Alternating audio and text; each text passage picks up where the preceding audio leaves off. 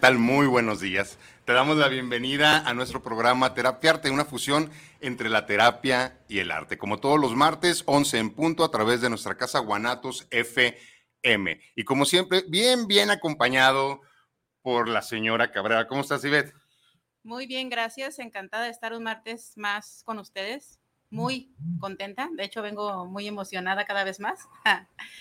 y agradecida y encargándoles y recordándoles que para nosotros es muy importante que participen con nosotros, saber que están del otro lado, que nos escuchan, que reciben lo que nosotros queremos brindarles, que nos pueden hacer preguntas, comentarios, sugerencias, cualquier inquietud que tengan. Para nosotros es muy importante porque sentimos que estamos acompañados por ustedes, que al final es nuestra lo que queremos estar con ustedes también nosotros. Sí, es muy importante que nos compartas, es muy importante que nos acompañes en nuestra transmisión en vivo. Y bueno, y si no tienes oportunidad de, vernos en vivo, también es, es muy importante que te la chutes retransmitida. Realmente la información que estamos compartiendo es muy valiosa y puede ser de gran relevancia en la resolución de muchas cuestiones en tu vida. Hemos estado hablando de muchas cuestiones, de volver a empezar, de las heridas de la infancia, y el día de hoy vamos a hablar sobre algo que a mí eh, me llama mucho la atención porque es un término que se está utilizando no hace mucho tiempo, es un término que, que si hablamos de tiempo es nuevo, no tiene mucho tiempo la resiliencia de que se conoce el concepto. Yo digo que es más que nada como un programa, lo hablaremos ya eh, más adentro cuando estemos adentrados ya en el tema, pero yo creo que la resiliencia es algo que a todos en algún momento, aunque no sepamos de qué se trata, nos ha salvado. Nos tiene a muchos aquí, nos tiene a muchos eh, viviendo una vida distinta. Y bueno, a mí sí me gustaría que, que le diéramos como un concepto a esta parte resiliente, ¿verdad? Realmente la resiliencia parte de la versión que surge de nosotros tras un acontecimiento, algo que sucedió y que dejó de alguna manera marca la actitud que tengamos ante lo que sucede después de que pase este acontecimiento es lo que realmente es el concepto de resiliencia. ¿Cómo quedé? ¿Cómo lo afronté? ¿En qué me convertí? Es lo que, ese es el concepto de resiliencia. ¿En qué me convertí?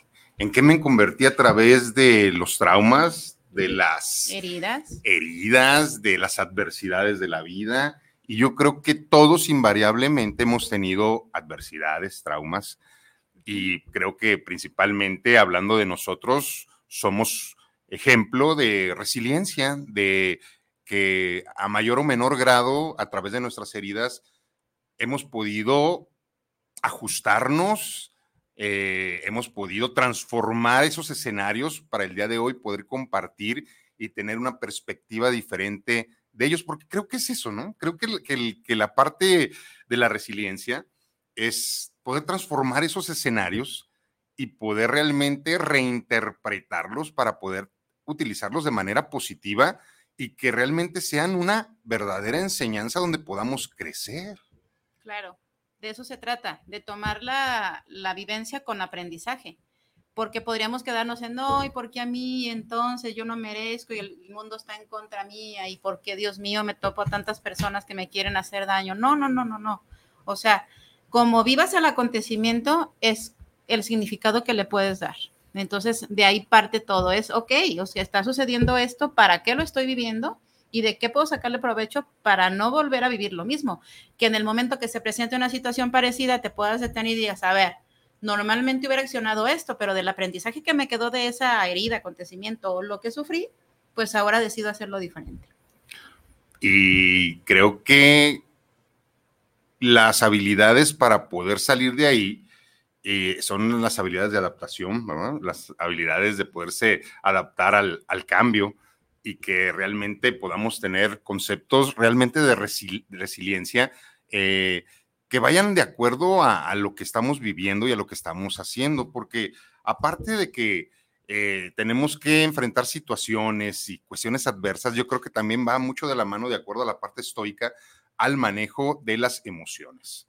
Eh, que las, eh, las, circunstancias externas no nos determinen, y lo hablamos en nuestro programa anterior, porque hablamos de que podemos controlar algunas cosas y algunas de esas es la gestión emocional y eso va a ser básico para poder tener resultados positivos de acuerdo a las capacidades resilientes que tengamos los seres humanos. Las obtenemos desde niño, ¿no? Estas capacidades resilientes a través de nuestros cuidadores, a través de las personas que estuvieron alrededor de nosotros. Dicen que, que la cuestión donde no hay tanta resiliencia, resiliencia en, algún ser humano es que haya habido muchos problemas este, en los cuidadores y también que haya habido cuestiones precarias sociales, o sea, que, haya habido eh, problemas para poder alimentarte, para poder guarecerte, donde a lo mejor no se comunicaban contigo. Entonces, va directamente proporcional tu capacidad de resiliencia a las adversidades que viviste desde niño en cuestión de precariedad social y también de violencia intrafamiliar. Claro, claro que tiene que ver y de alguna forma determinan por un, por un tiempo sí lo determinan y sí nos determinan y sí, nos marcan.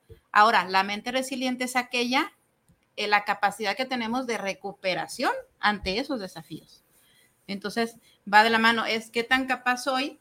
Obviamente, yo creo que también tiene que ver en, en, proporción a la capacidad que queramos tener para estar mejor, ¿no? Para decir, a ver, yo quiero buscarle, encontrar, quiero salir mejor de esto y muy respetable quien no lo quiera hacer, como lo hemos hablado en temas pasados. Pero es la, recuperación, la capacidad que tenemos de recuperarnos ante los desafíos. De ahí parte todo. Muy bien.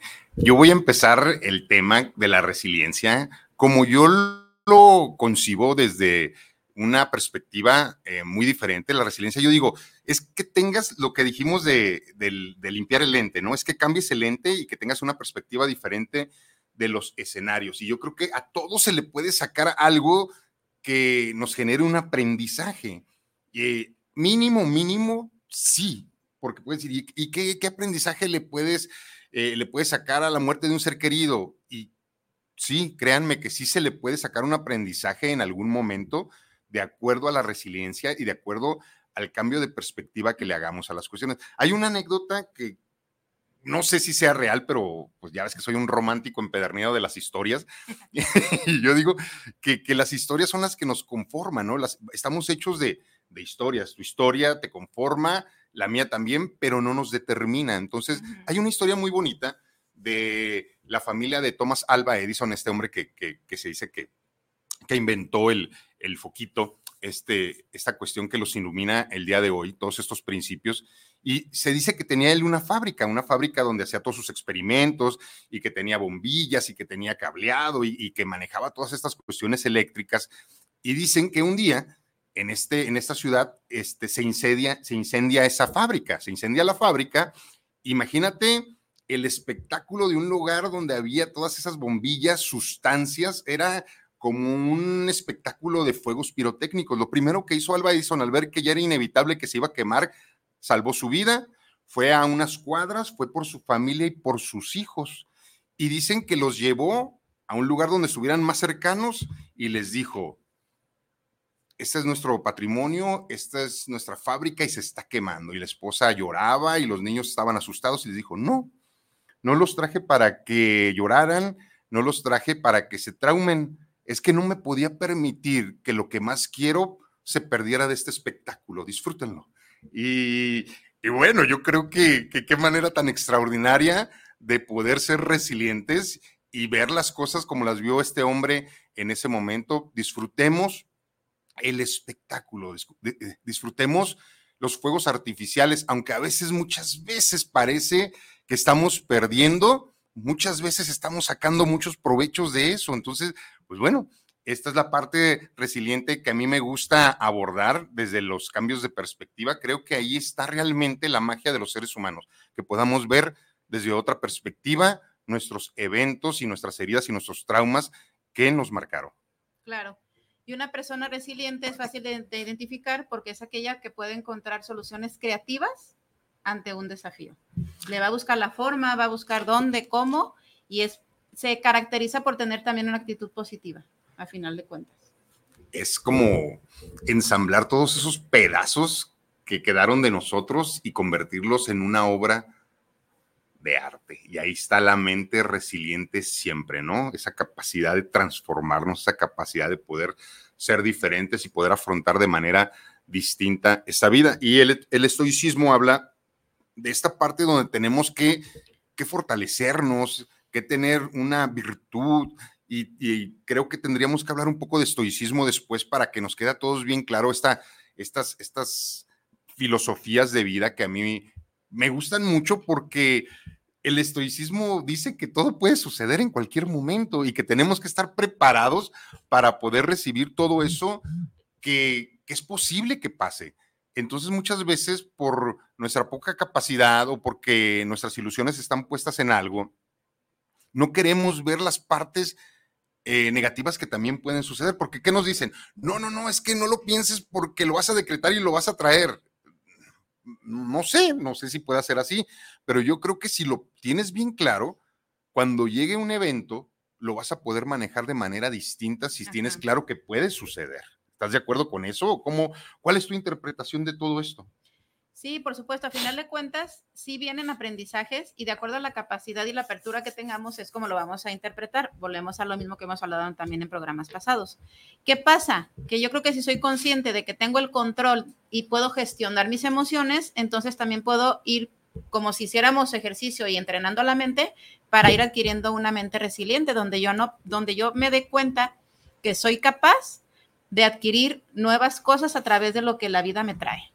No siempre va a ser bueno y no siempre se puede tener la actitud positiva. Sin embargo, siempre se puede sacar un aprendizaje. Yo recientemente he estado así como en lucha eh, con una persona y a veces digo, bueno, ¿hasta dónde puedo? Porque yo, no, todo va a estar bien. No, esto, ya, me conoces, ¿no? Y entonces, no, no, no, pero ahorita no. Y así digo, bueno, entonces también es hasta donde la persona acepte que puede estar mejor de lo que percibe en ese momento como oscuro, ¿no? Donde yo digo, es que ya hay una lucecita, créeme, o sea, pero también al final de cuentas tengo que respetar el proceso de la otra persona porque no es a fuerzas, ¿no? Lo hablábamos ayer, no, no lo tengo, no tengo que empujar a nadie, sino simplemente acompañar. Y yo creo que, que ahí está parte de la, de la cuestión resiliente, ¿no? Aceptar las cosas como son, no como queremos que sean, porque si no va a ser muy, muy desgastante. Y frustrante. Empujar a alguien a que haga algo, jalar a alguien a algo cuando no quiere, cargarlo es, sumamente cansado. Por eso en esta parte resiliente tendremos que ser muy eh, objetivos con, a ver, esto está sucediendo y si nos vamos a la parte racional tendremos que elegir, ¿es lo que realmente quiero? ¿Es lo que realmente me está favoreciendo en este momento? ¿Qué está sucediendo? ¿Por qué estoy eligiendo esto? ¿Por qué estoy dentro de, este, de esta situación? ¿Por qué me estoy permitiendo conectarme en esto que de repente le veo, sí, una lucecita, pero allá muy tenue. ¿Por qué no eh, una relación brillante, una relación llena de luz, una relación de conexión, una relación de amor y de confianza, de fe? Porque yo creo que es así, yo creo que, que las relaciones resilientes, o sea, de alguien resiliente es, eso, es como mis eventos, eh, al nivel de resiliencia, yo creo las capacidades que tenemos de conectarnos sanamente a los otros. Entonces es como, yo ya viví esto, yo ya pasé por esto, yo ya no quiero esto, probablemente yo quiero esto. Entonces, si te vuelves a meter en una relación donde eh, suceda esto, tendrás que ir hacia adentro. ¿Qué es lo que, lo que hablan los estoicos? ¿A qué, ¿Qué es la resiliencia? Irte hacia adentro, a ver qué está pasando, qué te faltó aprender allá que todavía necesitas esto.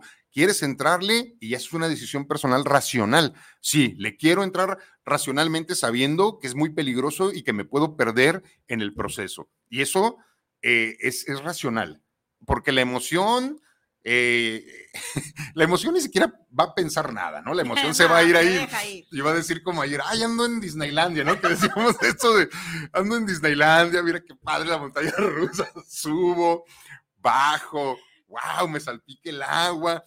Ay, pero qué raro, no traigo cinturón de seguridad. A lo mejor me puede pasar algo. Pero no, no creo que me pase nada porque está súper divertidísimo. Y luego ya está Mickey Mouse y luego ya está Pluto. Ya sabía que ibas a agarrar mi ejemplo. Mm, bueno, es que está buenísimo. Porque a veces cuando estamos en, en las sustancias, ahora que estábamos hablando de todo esto de preparando el programa, eh, sí, pareciera que, que estamos en, un parque de diversiones y qué divertido estar en un parque de diversiones, pero también subirte a un juego de alto riesgo eh, te condiciona a que te pongas un cinturón, a que te pongas una barra, a que realmente compruebes que el juego está funcional. Y ahora sí, me subo y sé que va a haber altas, bajas, eh, va a haber cosas rápidas, va a haber bajadas súbitas, va a haber momentos lentos, va a haber momentos donde no le encuentre sentido al transcurso de, de este juego, pero estoy seguro, estoy bien seguro de que no voy a, a correr riesgos. ¿Por qué? Porque estoy bien consciente de cuál es el juego al que me estoy subiendo. Y a lo mejor pensando en la resiliencia, tal vez eso me hace pensar que en un momento sea nada más el cinturoncito así, y luego ya como tú dices, no otro acá, no otro acá, y ya sabré yo hasta dónde, ¿sabes? Porque de acuerdo al nivel de peligro es las cosas que te ponen, ¿no? Pero estamos hablando de Disneylandia, tú estás hablando de los, de los juegos de pueblo, que te ponen un hilito así con un ganchito. Con este largo, no pasa nada. Y bueno, estamos, estamos en esto porque eh, las personas con mente resiliente eh, son muy poderosas, son muy poderosas porque aparentemente pueden ver el futuro, pueden darse cuenta de qué es lo que puede pasar de acuerdo a toda la experiencia que traen y todo el dolor que han cargado, porque sí, ser una persona resiliente, podrías decir, qué padre, súper resiliente, pero para poder haber obtenido resiliencia, tuviste que tener un proceso muy doloroso, un montón de noches oscuras, probablemente un sinfín de heridas que todavía están ahí eh, doliendo, muchas de ellas, y esa persona, eh, de acuerdo a, Marco Aurelio y a Picteto, estos grandes de, esta filosofía, dicen que, que, los eventos dolorosos eh, te pueden hacer crecer y los puedes transformar en sabiduría. Y yo digo que la sabiduría cuesta un montón. A mí cuando me dicen, ay, es que Omar, es que eres un hombre muy sabio, y yo digo, sí, pero pues es que el ticket de, de esa universidad y esa maestría y ese doctorado es muy alto, es muy alto. Y, yo creo que al nivel de sabiduría, el nivel del pago que se ha hecho a la vida para obtenerla.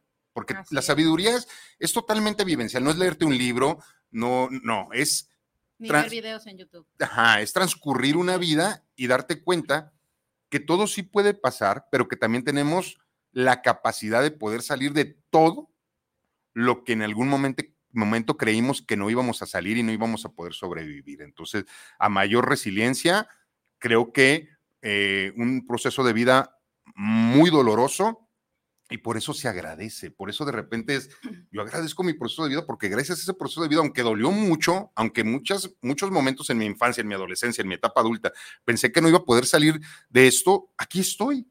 Y si estoy aquí, pues hay que gritarle al mundo, ¿no? Y es para algo. ¿Y cómo para qué será? Pues para transmitirles a todas las personas, como bien dices, y hacerles a lo mejor un breve, o como quitarles un poquito las piedras del camino de atravesar todo lo que atravesamos tú y yo durante tanto tiempo, que nos costó tanto tiempo, sudor, dinero y lágrimas y todo, porque de verdad es un proceso largo, doloroso, caro, y sobre todo es tener, el otro día alguien me dijo una palabra, hay que tener voluntad, hay que tener voluntad para poder querer, querer, o sea, para querer cambiar se necesita voluntad, porque a final de cuentas, un acompañamiento o querer tener un mejor nivel de vida, pues hay que querer tenerlo, no es como que, ay, me, dijeron que venga a terapia contigo y la persona así, no, pues me trajeron, mm, entonces, o sea, a final de cuentas, ¿no? Que pasa de los papás a los adolescentes a veces. Sí, qué complicado. Pero eh, tiene que ver con esa parte del yo quiero vivir diferente y entonces tengo la voluntad de querer estar mejor.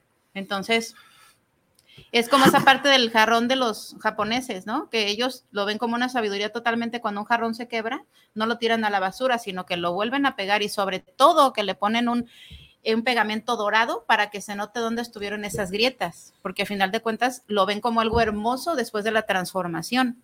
Hubo una herida, hubo una lo que sea, pero a final de cuentas se va a resanar con amor, no con maquillaje para taparlo, porque eso a final de cuentas bota y sale peor lo que se trata de, hacerlo así es de que se noten las grietas, que se noten las heridas y portarlas con honor, o sea, portarlas con, con orgullo de saber que se sufrió, se vivió lo que se tuvo, perdón, ya me moví.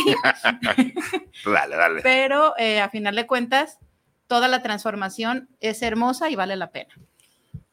Así es, y este ejemplo que das de los jarrones, que cuando lo pegan con, con, con este pegamento dorado y que podrían hacerlo como transparente, pero a ellos les gusta que se noten las, eh, las marcas. Sí, las heridas, sí. bueno, porque eso lo hace valioso, o sea, se recuperó. Por eso yo hablaba de que todos tus pedazos, si te pones conscientemente a levantarlos, a, a ponerlos en un saquito y te los llevas, puedes hacer una obra de arte, puedes recrearte, puedes recrear tu vida, puedes reinterpretar tu vida si tú así lo eliges porque tienes dos opciones. Tienes la opción de vivir en el coraje, en la victimización, en la ira, en la frustración, en el rechazo, o tienes la oportunidad de irte a la parte resiliente y transformarte en lo que en lo que sí eres, en que recuperes todo eso que se perdió en esos momentos, porque se dice que eh, cuando actúas de manera resiliente y te transformas y utilizas todo eso a tu favor, te conviertes en el previo al dolor. O sea, te, te, te transformas en ese ser humano que no tenía esas heridas. Es decir, cuando eras feliz, cuando te sentías pleno, y también hay que hacer como un pequeño análisis e irnos un poquito al pasado de cuando realmente yo estaba pleno, cuando yo realmente no batallaba, yo cuando realmente me sentía seguro, yo cuando realmente me sentía amado. ¿Y era real? Eh, pues probablemente sí, porque estamos hablando del, del inicio, de cuando realmente no te preocupabas, cuando realmente eras auténtico, porque todos tenemos un momento de autenticidad que se nos roba por un escenario doloroso. Cuando realmente nos dijeron, es que está mal que hagas esto, es que está mal que te expreses así, es que está mal que tengas estas preferencias, es que está mal que te guste esto, esto no está bien que te guste, es que está mal. Y es cuando, ay, pero es que a mí me gusta, pero no, eso no está bien, socialmente no está bien. Ah, ok, entonces tú elígeme lo que a mí me va a gustar. Entonces hablo, hablo de, hablo de esta parte donde, donde sí teníamos discernimiento propio y sabíamos que realmente nos gustaba, pero que muchas veces por aceptación, porque alguien eh, nos dijera, ay, ves que, está, que estuvo muy bien lo que yo elegí por ti, te das cuenta cómo yo sí tenía la razón. Y por esa aceptación y esa validación de los que estaban alrededor de nosotros, muchas veces dejamos de ser quien éramos yo, yo siempre he hecho este ejercicio de cuándo fue mi mejor momento y cuándo era más feliz. Y yo, yo recuerdo mi infancia y parte de mi infancia muy feliz fue cuando yo viví con mi abuela. Y yo me quejé mucho de que en algún momento mi mamá este, me dejara ahí que, a, que mi abuela me cuidara, pero fueron mis años más bonitos, fueron mis años con, con más amor. Y luego mi mamá va por mí y, y me lleno todavía más de cosas padres porque voy a la casa de mi mamá, porque empiezo a relacionarme con ella y, empiezo a relacionarme con mi hermano y empiezo a leer un montón porque mi mamá tenía una enciclopedia brutal. Mi mamá no era buena lectora, pero tenía una enciclopedia brutal mm. y ella leía de esas, de esas revistas de Jazmín y esas medias eroticonas. Era, Lola era cosa seria, ¿eh? Y te mando un beso si me estás viendo, si me estás escuchando. Pero yo recuerdo ahora estos escenarios desde mi parte resiliente donde tuve que transformar totalmente los hechos, porque si no, me estanco ahí, me atoro ahí y dejo de ser totalmente funcional. Tengo que entender a mi abuela, tengo que entender a mi madre y tengo que entender que las circunstancias muchas veces deben de ser así. Y gracias a eso, tuve un montón de mamás, a mi tía Rebe, a mi abuela, a Lola, a mi jefa, o sea, estuvo súper padre y ahora lo entiendo, pero si tú te quedas atorado en ese momento no vas a poder eh, recrear, no vas a poder ni crear, no vas a poder hacer absolutamente porque vas a estar eligiendo estar en el coraje, en la frustración, en el no debió haber sido así, porque tendría que haber sido de esta manera, ¿por qué hicieron esto con este niño? No, no, no, no, no. No, no le hicieron nada a ese niño, porque, porque ahora yo me hago cargo de él y mi parte resiliente dice, a ver, mijo, no pasó nada eh, era necesario que vivieras todo eso. Y el niño es como, ah, ok. Ok, entonces no, sí, sí, sí, ya, ya cállese, ya póngase a hacer lo que le corresponde y véngase. Si tiene miedo, yo le doy la mano y vamos a hacer lo que tengamos que hacer. Entonces, yo creo que, que, es una recuperación de valor. Es hacerse cargo, ¿no? A final de cuentas. Porque, por ejemplo, cuando alguien que esté en el coraje es que por qué y por qué estoy así, por qué no debí, papá, pa, no, lo que sea, a final de cuentas, es un momento que te está llegando para poder transformarlo y transformarte. ¿Qué sucede? Cuando estás en el enojo, la ira, la frustración y el por qué, por qué, se me figura de ese lodo así que no puedes ni sacar los pies, ¿no? Como, ay, ahí te quedas estancado. O sea, mientras tú decidas estar en esa parte del, del no yo por qué y entonces por qué y lo hice y no debí, pues entonces ahí no vas a poder sacar ni los pies. Entonces no vas a poder avanzar. ¿Qué sucede? Ok, así, so, así están las cosas, este es mi resultado, esta es mi realidad y decido qué hacer para adelante con esto. ¿De qué forma quiero vivir? De aquí en adelante, ok, está el aprendizaje, es duro, esto, el otro, pero me corresponde decidir hacerme cargo y avanzar de la mejor manera y la más sana para mí. ¿Por qué? Porque a final de cuentas somos ya adultos y entonces estamos haciéndonos cargo de nosotros, responsabilizándonos, ok, tomé malas decisiones, ok, pero hoy es otro día y tengo la oportunidad de tomar buenas decisiones. Entonces, ¿qué importa lo que hice ayer si tengo el hoy para a partir de hoy reiniciar y reiniciarme? Y al reiniciarte, para, para poder cerrar el, el, el, irte a la etapa previa de que sucedió el, trauma, creo que eh, cuando te vas a ese momento, a ese momento de, luz, porque pues a lo mejor en esa niña, en ese niño, o a veces en ese adolescente, o a veces en ese adulto, porque hay, hay seres humanos que traen un trauma de hace algunos años, por algún divorcio, por alguna separación, por algún duelo, por alguna cuestión, por alguna quiebra, o sea, y... Duelo de alguna manera. Sí, y, y bueno, recuérdate, previo a eso, ¿quién eras? Cómo eras. Y agárralo. Sí, ah. y, conéctate a esa luz y esa energía, porque, porque realmente ese sí eres también. Tienes esa capacidad de poder confiar, tienes esa capacidad de poder crear y tienes esa capacidad de poder disfrutar las cosas como son, porque en ese momento disfrutábamos las cosas como son, no como queríamos que fuera. Ay, no, yo quisiera que fuera. No, vete a ese momento donde dijiste, ok, esto está padre, esto me gusta. Oye, ¿quién, hay quien puede decir, pero es que yo nunca he tenido un momento así. Sí, claro, claro. Todos lo hemos tenido. Claro, que sí, todos que no lo quieran ver. Pero acuérdate que hay dos opciones. Te puedes ir a, no quiero verlo porque victimizarme me sirve más que hacerme responsable, porque hacerme responsable condiciona un montón de trabajo. Por eso muchos seres humanos que van a terapia luego abortan la terapia porque se dan cuenta, carajo, tengo que hacerme responsable y tengo que hacer un montón de cosas. Y y a veces no están preparados para, para eso y dicen, bueno, pues luego voy. O sea, este, sí está muy bueno, sí está muy padre, pero se me presentaron unas cosas que, que ahorita me impiden. Sí, la mayor, la mayor parte de esas cosas son cuestiones que te bloquean. Pero sobre todo es, ya, híjole, no, porque si empiezo con eso ya no voy a poder parar, ¿no? Me hiciste recordar que una vez cuando estaba en la, en la maestría todavía, Cristi me dijo algo, bueno, nos dijo una vez en clase, dijo, los, los que se victimizan son excelentes manipuladores. Wow. Y ah, entonces, claro, o sea, si a través del victimismo yo me doy cuenta que puedo manipular, pues entonces me estaciono en el victimismo porque ya me di cuenta que puedo. Entonces, el, día que lo dijo Cristi, yo dije, sí es cierto. O sea, fíjate cómo pueden a través de la victimización manipular. Te llevan a, te haces ese gran actor que convence a todos de que realmente no puedes.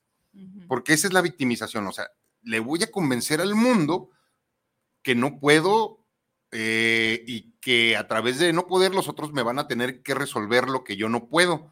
Y, ay, qué complicado, ¿verdad? Entonces, ahí no estás desarrollando tu parte resiliente. Tu parte resiliente es cuando te haces cargo. Cargo y te haces consciente que lo que sucedió sí sucedió y que sí te dolió, pero que ese gran dolor te puede llevar a un peldaño eh, superior de conciencia y que te puedes hacer en ese peldaño superior de conciencia totalmente responsable de tu vida. Dice, a ver, dale, dale, dale, dale. No, nada más voy a decir esto. Yo creo que hay dos formas. O te vas a la farmacia a comprar un mertiolate o te vas a la ferretería a comprar un pegamento dorado, ¿no? Ok.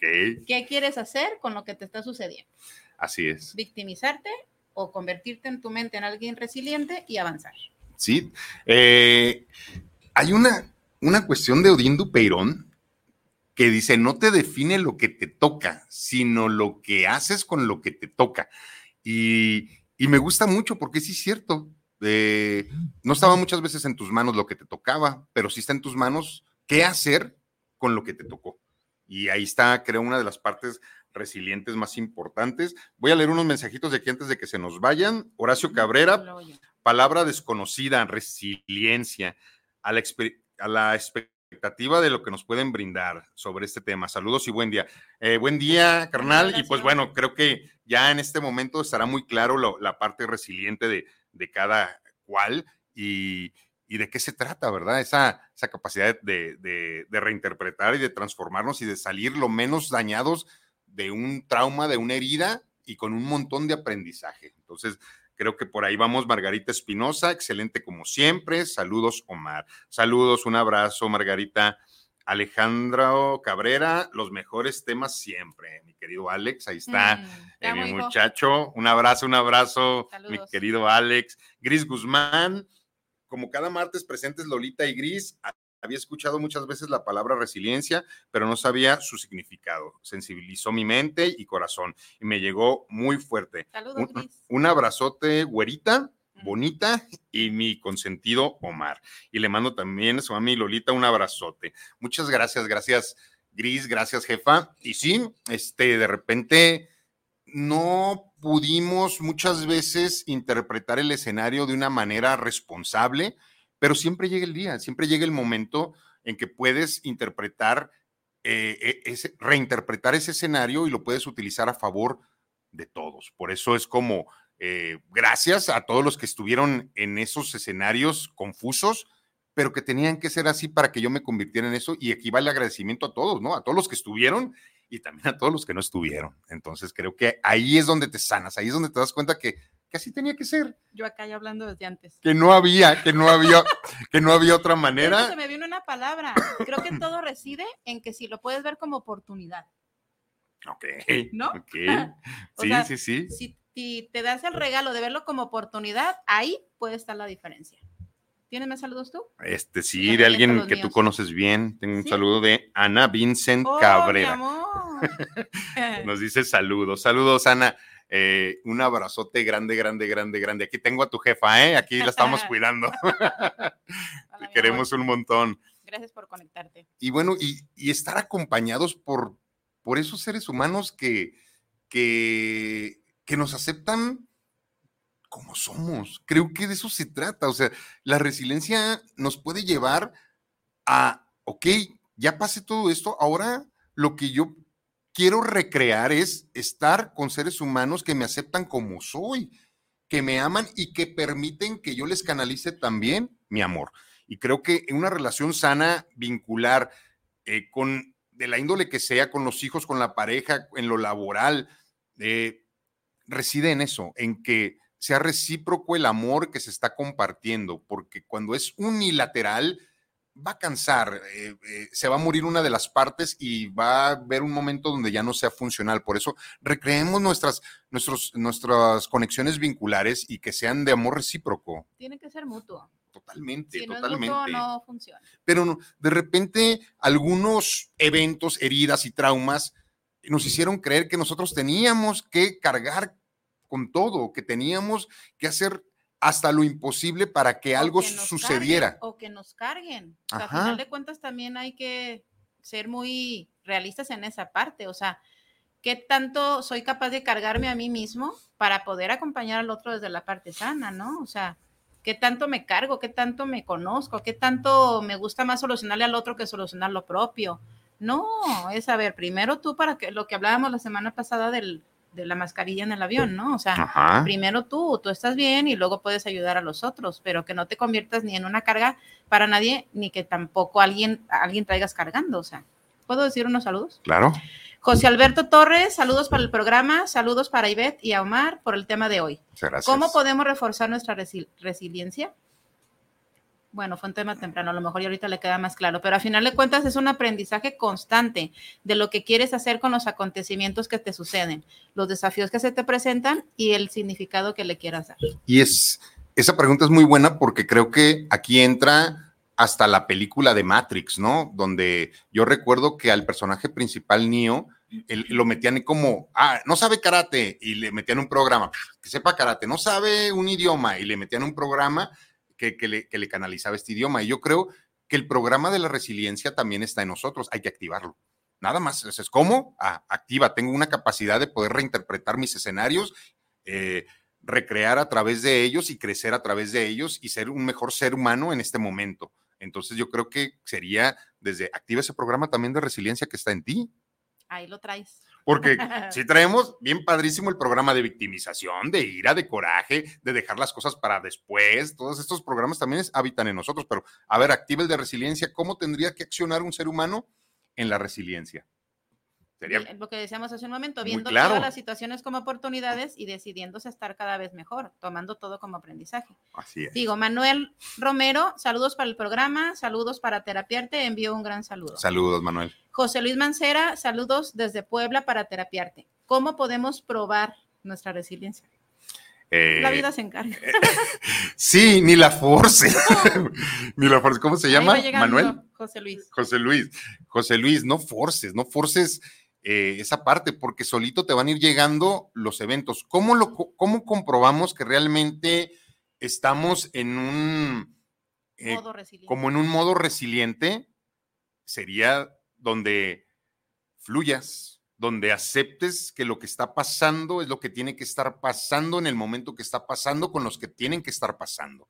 Eso es la parte resiliente. Y después, en ese momento, sacarle todo el aprendizaje o cuando está la tormenta, cuando está eh, la tormenta, puedes esperar a que cese, pero la parte resiliente dice, ¿y qué vas a hacer mientras está la tormenta? Eso es lo que te hace realmente resiliente. ¿Qué vas a transformar? ¿Qué vas a hacer? ¿De, qué te vas a agarrar? ¿Y qué es lo que, eh, lo que vas a transformar en ese momento?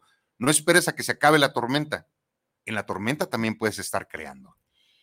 Yo creo también eh, que también parte, un ejemplo que se me viene es fluir y permitir que las cosas sucedan. Cuando nos damos cuenta que no tenemos el control de las situaciones ni de nada, entonces puede partir o aparecer nuestro modo resiliente. ¿Por qué? Es como estar con una cuerda de... no, pues no, mejor permítete que las cosas sucedan, porque el pensar que puede ser diferente también es frustrante y te lleva a los escenarios que ya te hemos dicho. Pero si dices, ¿cómo lo puedo probar?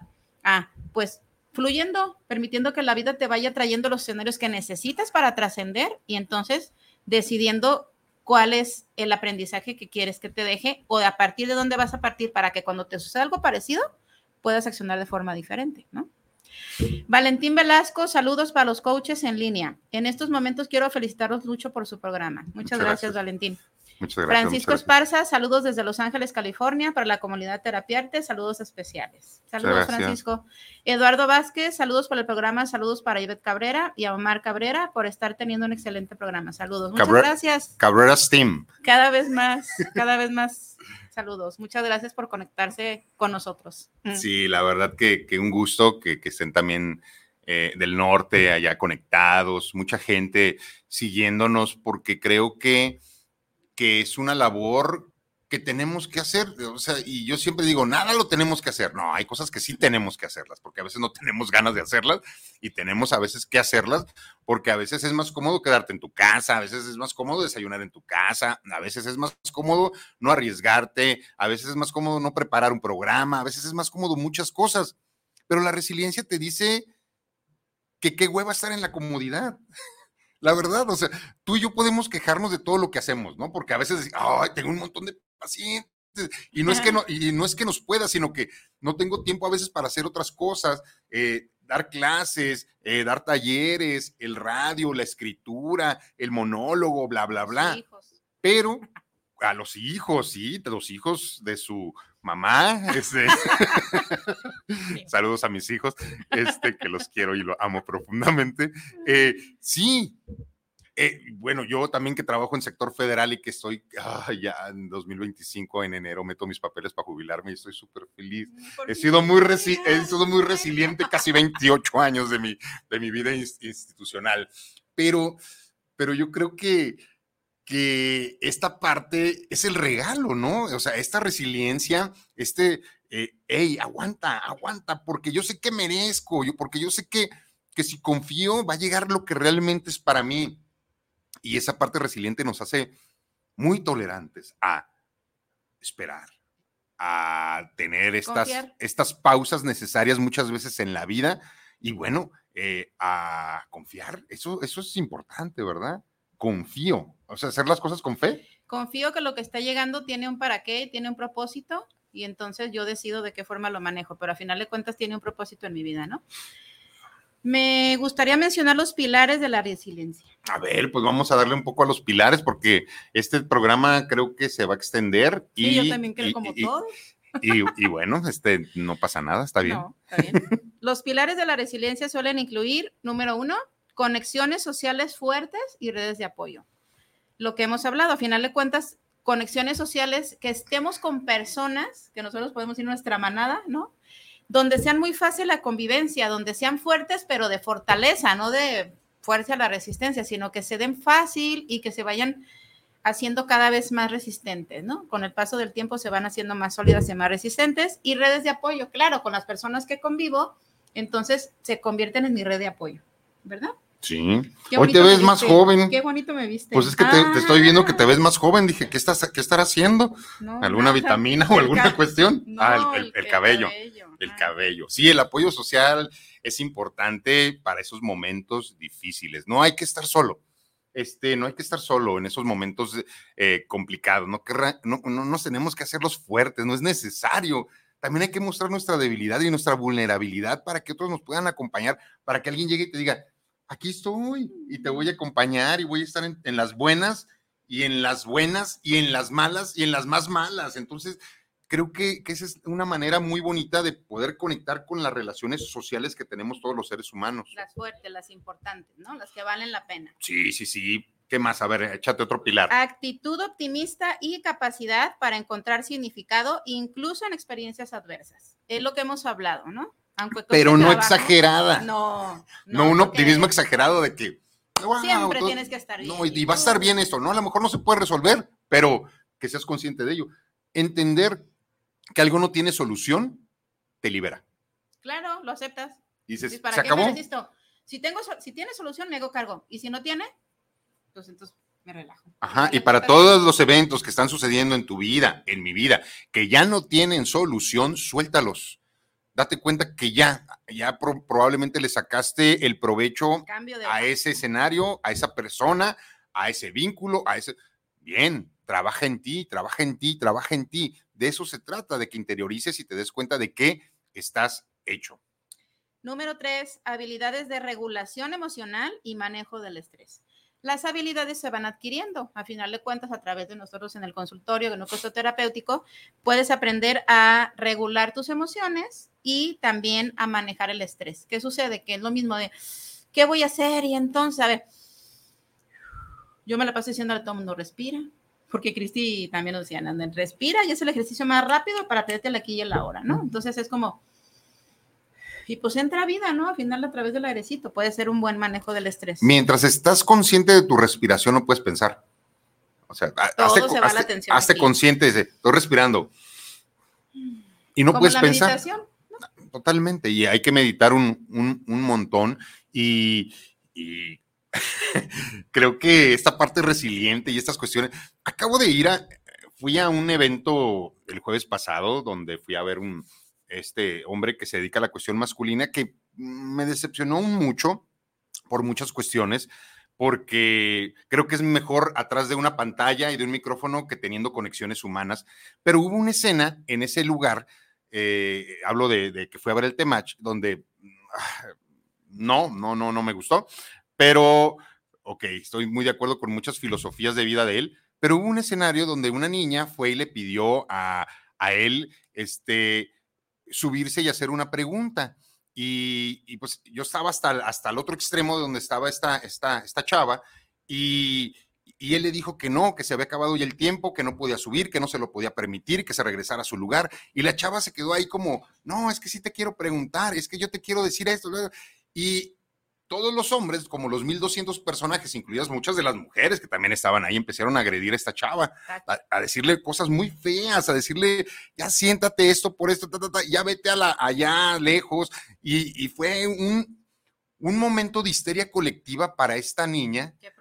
Y una prueba de vida brutal para ese ser humano y probablemente para los que estábamos ahí, que estábamos conscientes, porque porque esa niña, pues es, es, es mi compañera de trabajo, es un ser humano al que yo amo profundamente y que le pasó esto. Y yo dije, ¿qué estás haciendo ahí? ¿Por qué estás queriendo hacer esto? Y, me, conmovió mucho, no pude pararme a defender, pero creo que así tenía que ser para ella y creo que sacó una, una de las mejores cuestiones para ella, esa capacidad de, de tolerancia y para los que estábamos ahí, creo que los que estábamos conscientes y viendo el escenario nos ayudó un montón a no intervenir muchas veces en muchos escenarios que creemos que tenemos que intervenir. Ella se llevó lo que se tenía que llevar la y creo hizo que más resiliente. Ajá. Me queda claro. Entonces, ¿no? la muestra más resiliente de alguien que yo creo, me dice después, Omar, es que me estaba temblando todo y me regresé a mi, Pues, a mi, claro. a mi lugar y, y- y- y me estaba sudando todo eso que, que- que- que no se ve y suda. Entonces, fue en ese momento donde probablemente ella recupera su poder, donde ella recupera este, su esencia, donde, donde dice, hey, y no pasa nada, no obtuve lo que quería de acuerdo a mi expectativa, pero sí obtuve lo que requería de acuerdo a mi conformación como humano y a mi crecimiento, resiliencia total. Y un saludo y un abrazo muy grande para ti, Guadalupe Margarita. Sí, la verdad que estuvo maravilloso. Fue lo mejor, yo creo que del, de, la confer- de la em, conferencia. La vida le mandó un examen profesional, ¿verdad? Mm, esos- Hoy, pero yo creo que con que los manda, mayores eh. sinodales, los más estrictos de, de- del mundo. Y bueno, dice eh, Lisette Gómez Padilla, Gaman en japonés significa capacidad de superación, de perseverar con paciencia, de aguantar y resistir ante los reveses de la vida, muy parecido a la resiliencia. Así es, así es, Liz. Los reveses de la vida. Así es. Eh, Los tenistas son buenos para eso. Tendríamos que tener un buen revés, ¿no? Saber cómo regresarla muchas veces. Este, y mira, y Liz estuvo también por ahí, este, eh, acompañándonos en esa, en esa, en esa conferencia de masculina. Mm. Número cuatro, flexibilidad cognitiva y capacidad de adaptación al cambio. También hay que saber qué tan flexibles podemos ser. Una vez una tía me dijo, N. Cabrera, me dijo, mija, hay que ser flexibles como las palmeras. Me lo dijo hace muchos años, se me quedó muy grabado. Un roble como eso, llega un ventarrón y, ¿no? Lo truena. Y la palmera puede llegar el ventarrón, el huracán, el lo que sea y ¿Flexible? y se me quedó muy grabado, dije, "Mm". y también es. Cabrera. Eh, ok, entonces eh, es como entregarse a los eventos cuando llegan y Fluir, flexibilizar. para no fracturarte. Como ahorita, por ejemplo, a los simplemente a los edificios ya más modernos les ponen amortiguadores, ¿no? Y no se caen. Entonces, a mí me tocó estar una vez en el de Puerta de Hierro en un temblor en, el- en la Torre Médica. Y yo decía, sí, pues, tienen amortiguadores, pero qué cosa más horrible. O sea, precisamente por eso se mueve más que dije, no me pudo haber agarrado en mi casa, en mi cochera, o sea, en el piso 17 de la Torre Médica un Era un, buen, no. era un buen piso, el 17 siempre es de No, suerte. bueno, pero pues sí, porque no nos pasó nada, pero no inventes. Pero sí se me queda esa parte, o sea, hay que ser flexibles como las palmeras, ¿no? Es la- la Totalmente, yo también, yo también creo mucho en, en esa parte y, y creo que la resiliencia nos ha salvado a muchos de, de muchas cosas. Claro. Y el punto número cinco y último, autocuidado y habilidades para resolver problemas de manera eficaz. Autocuidado, mira qué importante el apapacharte a ti mismo. Mm, qué bonita manera de, de- de cerrar con, con estos pilares de, de la resiliencia, porque yo creo que sí es así. Yo creo que, que, que la resiliencia se trata también mucho de,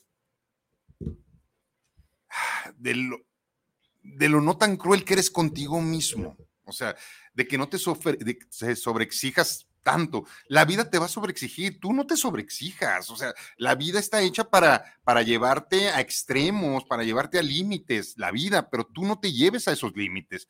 La vida se va a encargar de eso. Por eso, ahorita que decía alguien, ¿cómo lo compruebo? ¿Y cómo hago para.? No, espérate, va a ir llegando algún eve- evento que, que en el que vas a decir, creo que aquí es necesario utilizar mi capacidad de adaptación y de transformación. me victimizo o lo veo como oportunidad, Es que sería a final de cuentas. ¿no? eh, la, única, la única opción. Hay, un, hay una cuestión que, que- que hace tiempo escribí de, sobre las botellas este, de- con agua, de estas botellas desechables con agua, porque hay botellas que tienen un valor de 10 pesos, de 40 y de 80, y es la misma botella, pero depende del lugar en el que estén, porque si está en una tiendita te vale 10 pesos, si está en un aeropuerto te vale 40 y si está en un lugar, en un restaurante súper lujoso, te vale 80. Entonces yo digo que, que no determina tu estructura absolutamente nada, sino los lugares en los que tú eliges estar. Y creo que va a haber personajes en tu vida que puedan pagar 10, 40 u 80. Hasta 100. Sabiendo lo, valo, lo, valo, lo va, ya se me va la palabra, lo valiosa que es tu presencia en su vida. Así es. Eh, siempre vas a ser la misma botella, pero va a haber un ser humano que te vea como única. Y yo creo que ahí es, ahí es donde alguien sin pensarlo va a pagar esos 80 pesos por ti y te va a tratar como una botella de 80 pesos. Y creo que a lo mejor es muy, ah, muy, burdo, ¿no? Pero es, es algo que, es real, porque no, nada determina eh, lo que pueda hacer en este momento.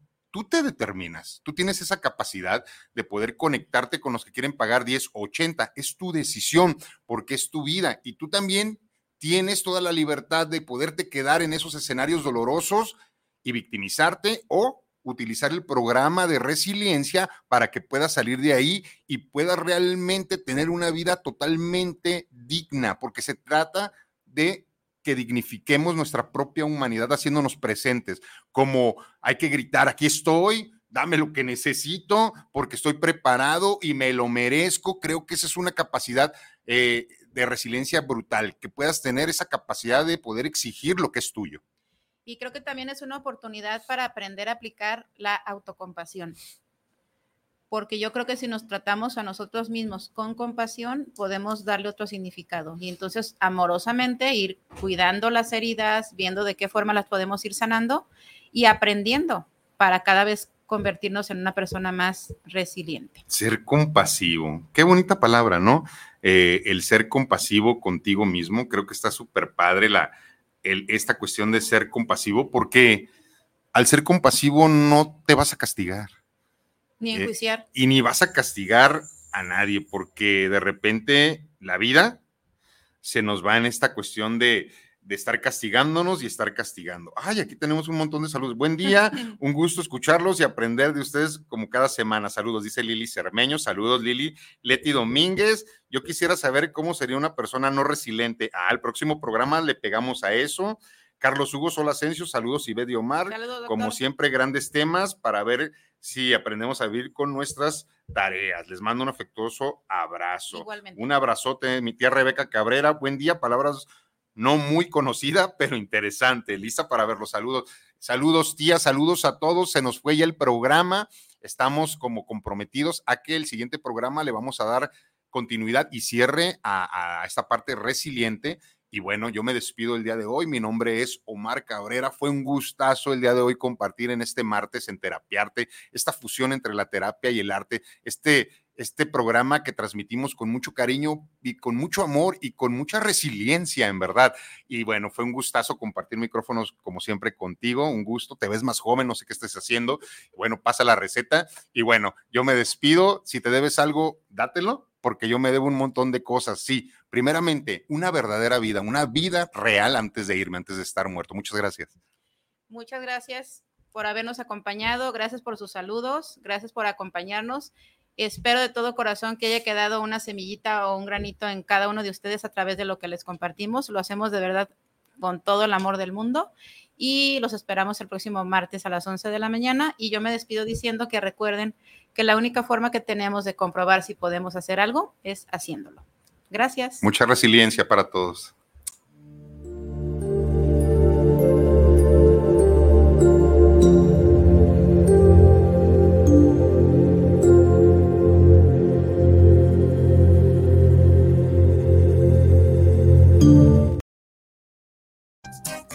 Este fue su programa Terapiarte los esperamos el próximo martes en punto de las 11 de la mañana. Gracias por acompañarnos.